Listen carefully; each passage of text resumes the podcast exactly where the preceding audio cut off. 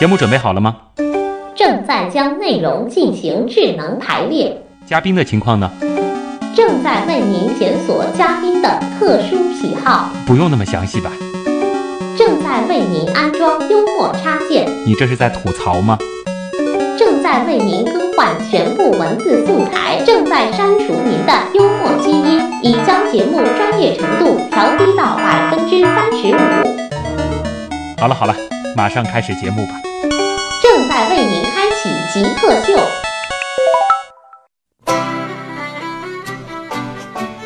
欢迎回来，这里是极客秀，我是曾经花了三个月的时间设计并建好了一座城市的旭东，只不过这些都是在电脑游戏里边。大家好，我是曾经读了五年大学，从事城市规划这个行业将近十年的王雷。那今天我们的极客秀请到的是深圳市城市空间规划建筑设计有限公司上海分公司的一位城市规划师王雷。王雷，之前咱们是谈到了城市规划师和建筑师不同，因为我们所做的这个事情，你实际能够在城市当中最终看到，呃，并不是特别的容易，是不是？对，非常难，可能它只是一个虚的这样的一个空间，比如说嗯街头绿地，嗯我们规划里面放到这边，就是说我这边只是告诉政府部门或者告诉职能部门，就是说这边要放块绿地，嗯仅此而已。具体它以哪种物质形态或者以哪种载体体现，我们不知道。他做一个什么样的公园，这些跟你们就没有任何关系了。对这个规划不会去涉及到，这是景观要去你们。只是画一个圆，画一块饼。那你有没有做过跟上海有关的案子？嗯，我个人是没有做过，但是我们公司有做过几个项目。嘉定有一些村庄的一些规划，是我们目前正在做。嗯呃，然后还有浦东那边有一些简单的一些项目，我们公司前两年也有一些做过。嗯那其他的大案子，对于上海这种城市，呃，可能呃一些规划类的项目，更多的是会找一些国外的这种大牌公司啊，来进行操作。他们的一个，比如说经验比较丰富，再一个国外的大牌公司的确他们的一些理念实际上是非常到位的。那我们其实也也很感兴趣，就是说实话，城市规划它是一个比较窄的、比较偏的领域。你当时是怎么会选择这样的一个专业呢？呃，这个说起来比较好玩了，啊就说我也一开始呢。参加高考的时候呢，也没有想过我到底以后要去做一些什么事情。嗯但是我小的时候，实际上就是对那种高楼大厦、建楼房、修路这些事情，我特别好玩，我觉得，嗯。特别有兴趣。是很好玩。呃，然后大了以后呢，高考完以后，觉得哎，青岛理工大学有这么好的一个呃规划行业，嗯。然后我的分数也正好够，然后青岛呢又有我们家里边的一些亲人，嗯。然后那那就去那读这个城市规划吧，啊，因为当时也真的不知道城市规划跟建筑设计和景观设计到底有什么区别。你当时可能想的是去造高楼去的对对对，然后不知道怎么就一下变成城市规划师了。啊，结果后面会发现其实是给城市看病的，帮城市规划未来的。呃，后面发现城市规划实际上我觉得更好玩一点，但我觉得更酷啊，我觉得更管的是一个更大范围的东西。对，管的是一个更大的盘子，就是嗯说我们站的一个角度和看事情的一种方式，实际上我觉得发生很大的变化。嗯我们注重的不是很多细节问题，嗯，我们注重的可能是更多的一个宏观的。非常宏观的这样的一个区域的一个问题。嗯，这有的时候真的是得，我们用这个游戏里面的术语说，得开着上帝视角，然后看这座城市。对，就像玩那种模拟城市而言的话，你把它放到一个街区去，嗯你周围可能发生火警啊，或者说是它不是有一个 UFO 过来可以嗯把你整个城市摧毁吗？对，这些东西过来，你把它缩缩到一个点的时候，你是看不见这些事情的。嗯，你必须要把它无限的缩小，你才会发现很多事情的发生。对，整个城市在一个动态的状态当中在运转。对啊，这就是规划师的一种思维方式了。那你是不是每去一座新的城市，你的这个职业本能就是去观察这座城市的规划呢？呃，这已经成为一个职业病了，职业病啊这个没办法。就是说我到任何一个城市，哪怕我在上海，你像我在上海大概待了有十年，零五年过来的，嗯呃，但依旧有很多地方实际上是我没有去到的。啊，那我现在到上海的某一个我没去过的地方，甚至嗯，我经常去的地方，我还是在不停的观察这条街是什么样子的，这条路是什么样子的，嗯两边的商铺是什么样，两边楼房的高度是什么样子，就是我一直在体验，嗯更别说去一个新的我没有去过的一个城市了。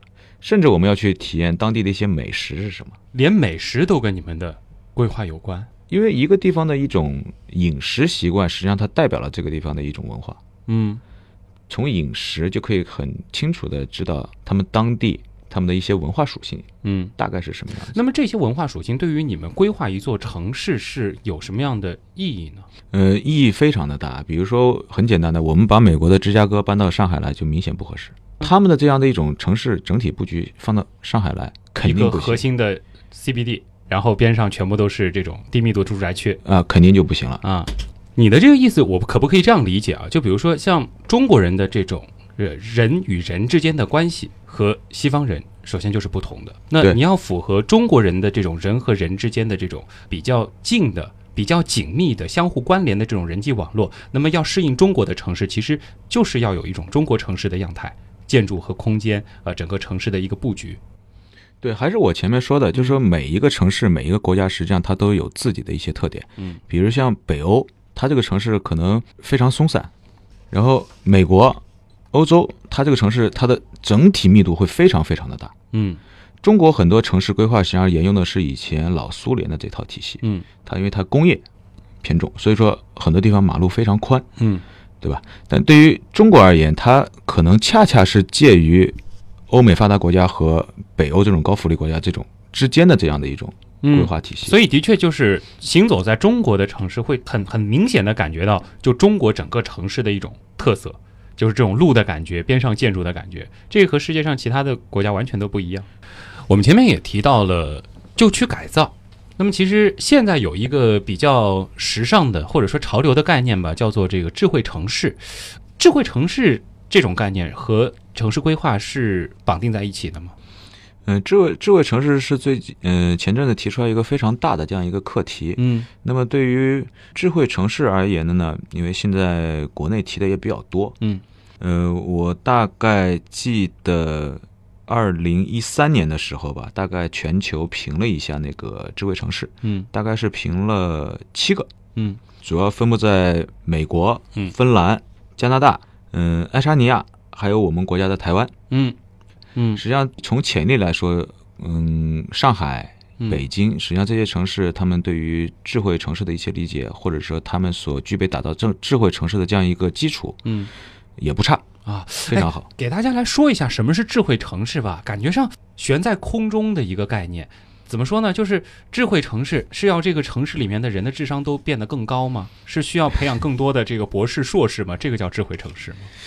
也不是我，呃，我我觉得是这样的，就是我的理解里面呢，嗯。智慧城市实际上它是在运用一种信息和一种通讯的一种手段嗯。来分析、整合整个城市的一种运营，嗯。从而对我们的老百姓、公共的安全以及包括一些城市的一些智能服务，包括工商业的这种活动，做出一些智能的一些响应。你像为什么我说上海这边现在基础比较好，就是说嗯我们还是回到我前面说的，上高架我们可以看到前面的一些路况情况，哦什么地方，甚至现在有一些手机软件叫什么名字我忘了，嗯一个 A P P。它就是在上海某一个环线内，如果说发生交通事故，它可以体现出来，啊，它可以告诉我。这个就属于智慧城市的范畴了。对，这属于它智慧城市里面一一个一个很小的一个点，非啊常小的一个点。并不是只是交通这一块儿。呃，不不不是不是，嗯甚至包括比如说我这个树，我们现在很多树的一些浇灌还是用嗯人工，就是开辆车去浇，嗯对吧？但智慧城市它有可能一些运用，就是说它这个里面有一个喷水头，嗯它可能是在定时定点，或者说根据它这个植物它的一个生长情况，啊，它可以体现出来，我告诉他什么时候可以浇水，什么时候施肥。这样理解智慧城市的概念，你看看可不可以啊？就是说是让一座城市，呃，数据化，同时自动化。对我们已经进入了一个大数据时代。嗯这个所有的一套必须要反映出来，就是可能会有几个监控，或者说几个这种数数据屏，嗯然后可以告诉你这个城市到底怎么了，嗯，可以更清晰的、更直观的体现出这个城市到底哪个地方出问题了。它要采集城市的很多地方运转产生的这个数据，然后进行综合的分析、智能的处理。对，比如说这个城市出现一些城市病，比如说很简单的停车难问题，嗯对，从智慧城市这个角度来说，它有可能就会突然间这几个点同时亮红灯，就说明它停车有问题了。嗯那么我们有了这样的几个月或者几天的这样一个数据的采集以后，我们就要去决定这个地方它的道路设置上是不是有问题，嗯可以改成单向或者分时段的单向行驶，嗯甚至对于这块我们是不是要提去设置这种停车楼，嗯或者说是机械式停车，或者说是下挖去造一个就是地下的停车场，嗯。所以这个就是一个非常充足的这样一个数据。基于这些数据，你们对于这个城市进行规划的时候，就有了一个更好的这个方向了。呃，更好的一个依据。那么，让这个城市变得更智慧，也是需要规划的。嗯、对在哪儿放一些这种监控，在哪儿放一些这种数据的采集装置。对，这是我们规不是说是需要规划的，这啊个是需要我们规划去协调各个部门哦来一起完成这样一件事情。嗯，就这个哪边放什么样的一个摄像头，或者哪边放一个点，这个不是我们说了算。不是你们说的算。对，这个我们就是说要去协调其他的这些部门，嗯因为他们比我们更有这种专业性，嗯，所以说他们更清楚哪些地方是需要设置。嗯，那我们要去做的一件事情就是说，是我们需要去协调他们，来告诉我们哪些地方是需要设置，那么我们来进行一个最终的一个汇总。那王雷，你觉得是只有像上海、北京、广州这样的这种特大型的城市，呃，需要呃向智慧城市发展，还是说所有的城市它都需要向智慧城市发展呢？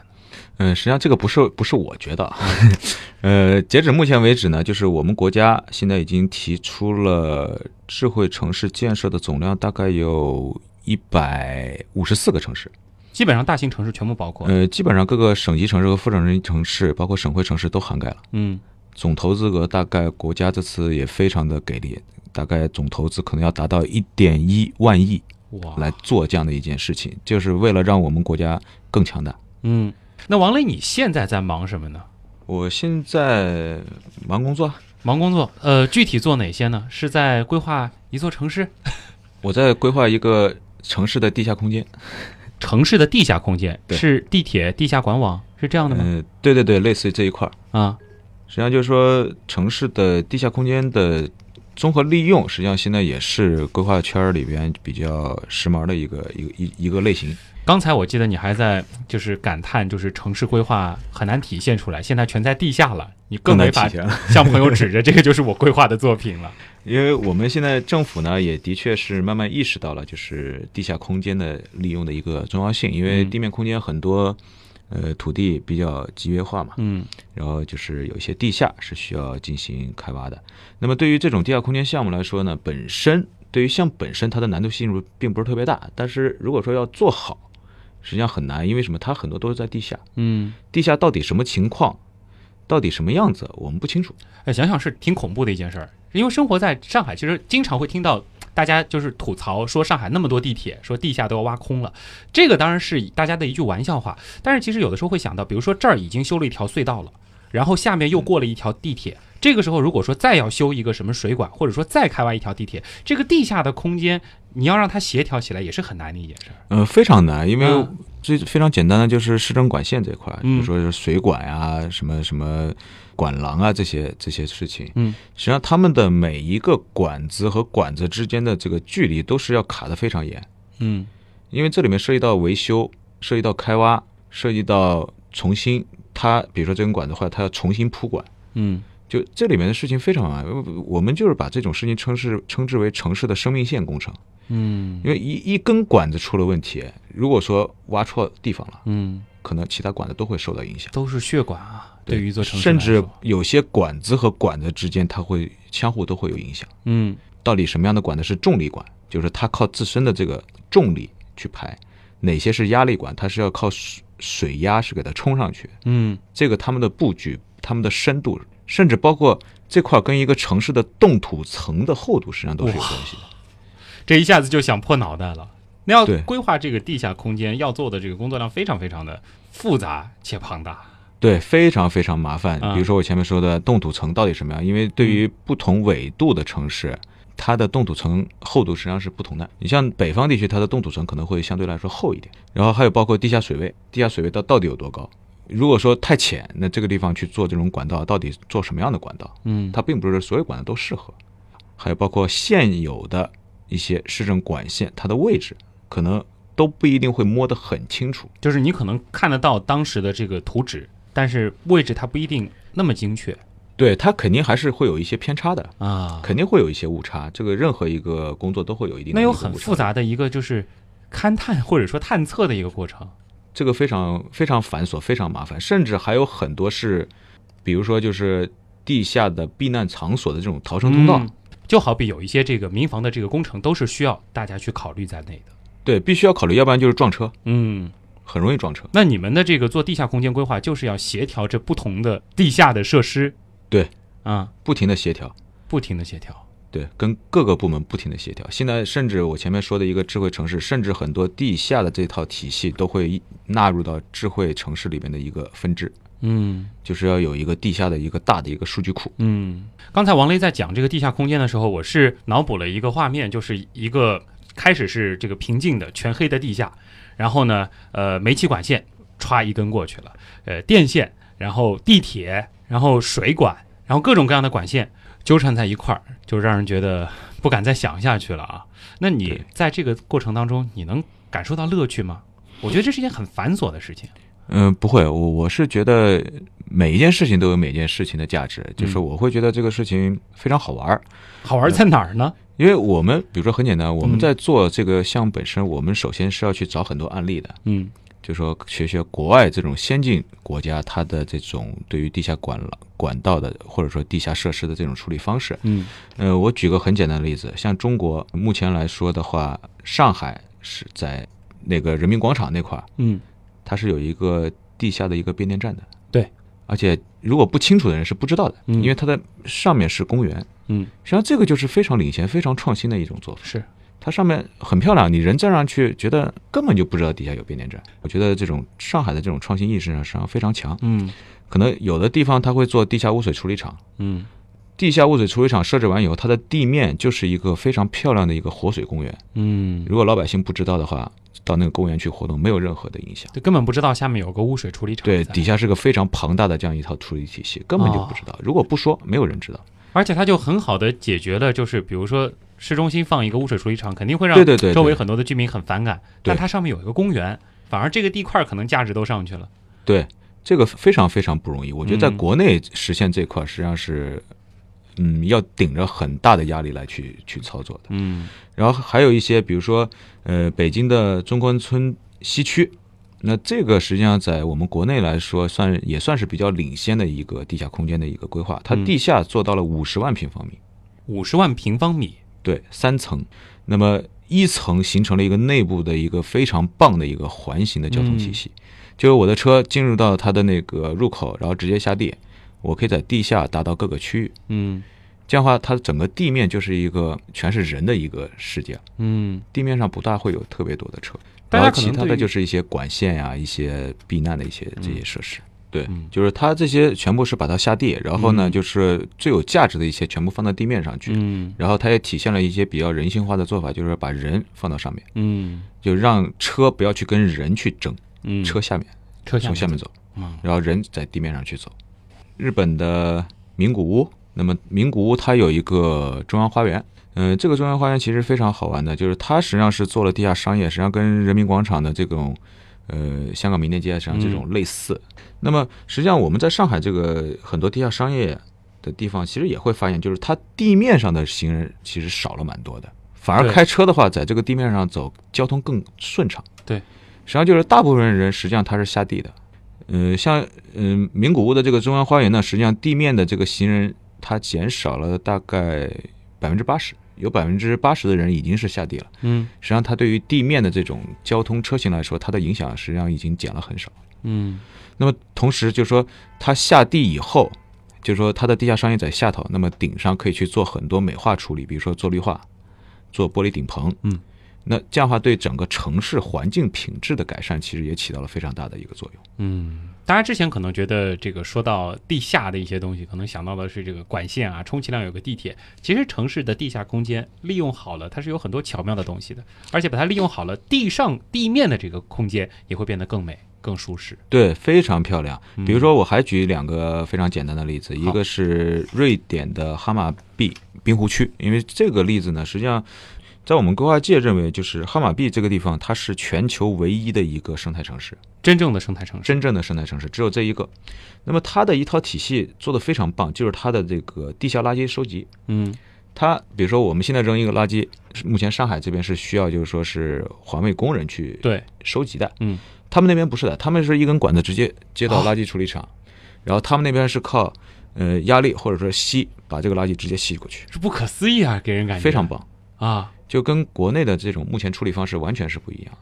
他们肯花力气去做，就是直接一根大管子直接收到，直接就到垃圾处理站了。对，直接就拉过去了。这个然后它是分级的，可能到这个社区一级的，嗯，然后再到最大的这个垃圾处理厂。分类的这些事情也能够在这个过程中做掉，所以这就是智慧城市的一种体现。所以地下空间的这个规划其实非常的有意思，呃，非常有意思，而且非常的有必要性。并不是是我刚刚说的这种不见天日，啊、不是不是，呃，其实是很美的。好，那么接下来我们要把更多的时间留给我们的听众了，呃，我们来听听看啊，网友都有哪些问题想要问王雷。你心目中谁是 Jake 呢？比如说年轻时候的乔布斯，我就可以把它理解为一个 geek，然后做一些东西，然后非常拼啊。斯诺登，Facebook 那个叫什么来？Zuckerberg，王小川，扎克伯格。我记得那个苹果收纳了一个就是网络天才到他们公司的那人叫名字不记得了。乔布斯寸吧？比尔盖茨，马化腾，有有个同学就是这个样子。我室友，他就是。呃，我觉得极客应该是身边的那些人，而不是一些很著名的人。问题来了，问题来了，问题来了。网友 Eason T 他就说了，呃，王雷，你家里的这个空间是你自己规划设计的吗？呃，不是，一般对于这种家装来说，我可能没有这么多的时间来去关注到这一块儿。那么这块儿也是麻烦到我的太太啊，嗯，她她比较喜欢去布置一些小环境啊、嗯你管小空间。更大的事儿了。我关键是她比较上心干这些事情，我啊主要是工作上面事情会比较多一点。嗯，所以说你在自己家里面的这个 整个规划上面不会我没有任何想法，没有任何想法，这全部是交给你太太去规划的。对我相信对于这种小的女人，她的细致度比男人更强。那么克鲁川就问到了，这个说，那你家里的这个家务是谁做的？你的东西也都是你太太整理的吗？大部分的时间是我太太来做家里面的事情，嗯，那么有的时候我会跟她有一些分工，比如说周末，哎，心情比较好的时候，我跟她一起来做做家务，这种大家嘛，反正也都开开心心。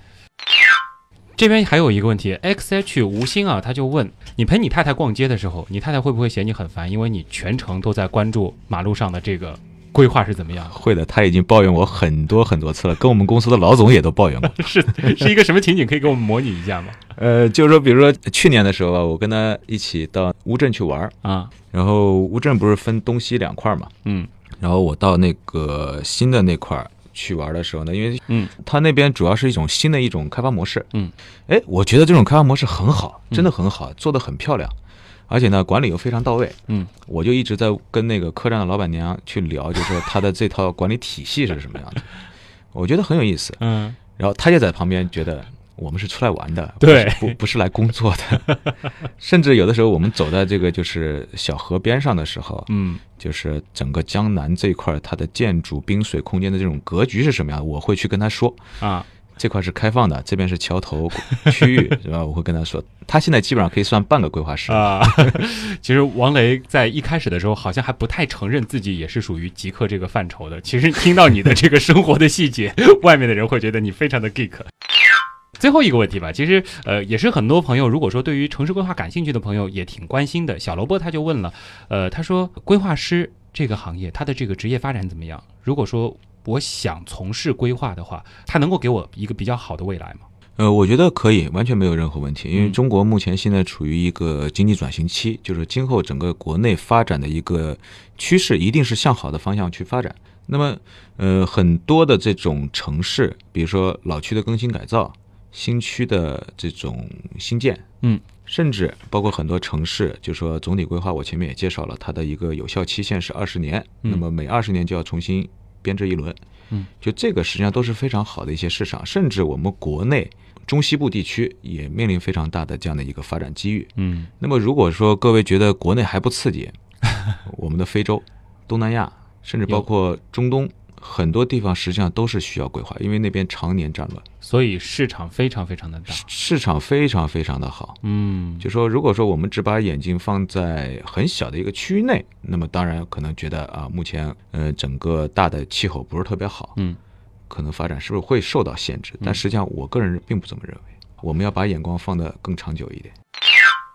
呃，今天的节目用这样一段描述城市规划的话作为结尾啊，说我们处在建筑与城市间、设计与艺术间、传统与时尚间、理论与实践间。我们做实验性报告，立足前沿视角、技术观察，表达观点。我们不盲从，从思想上、精神上，我们头脑开放，写给未来。你觉得这个说规划师说的确切吗？我觉得还是蛮确切的，因为我这里面我刚才听到了有一句话，嗯就是说是理论与实践这样的一个结合，这个我觉得非常好。嗯理论归理论，实践归实践，两者相互融合，但是呢，又不完全的去刻意的去遵循理论到底是什么样子的，嗯不能纸上谈兵。嗯，我们要理论结合实践，才能去把一个规划去真正的去在一个城市里面更好的体现出来。嗯，这是我觉得我们每一位规划师都应该去做的一件事情。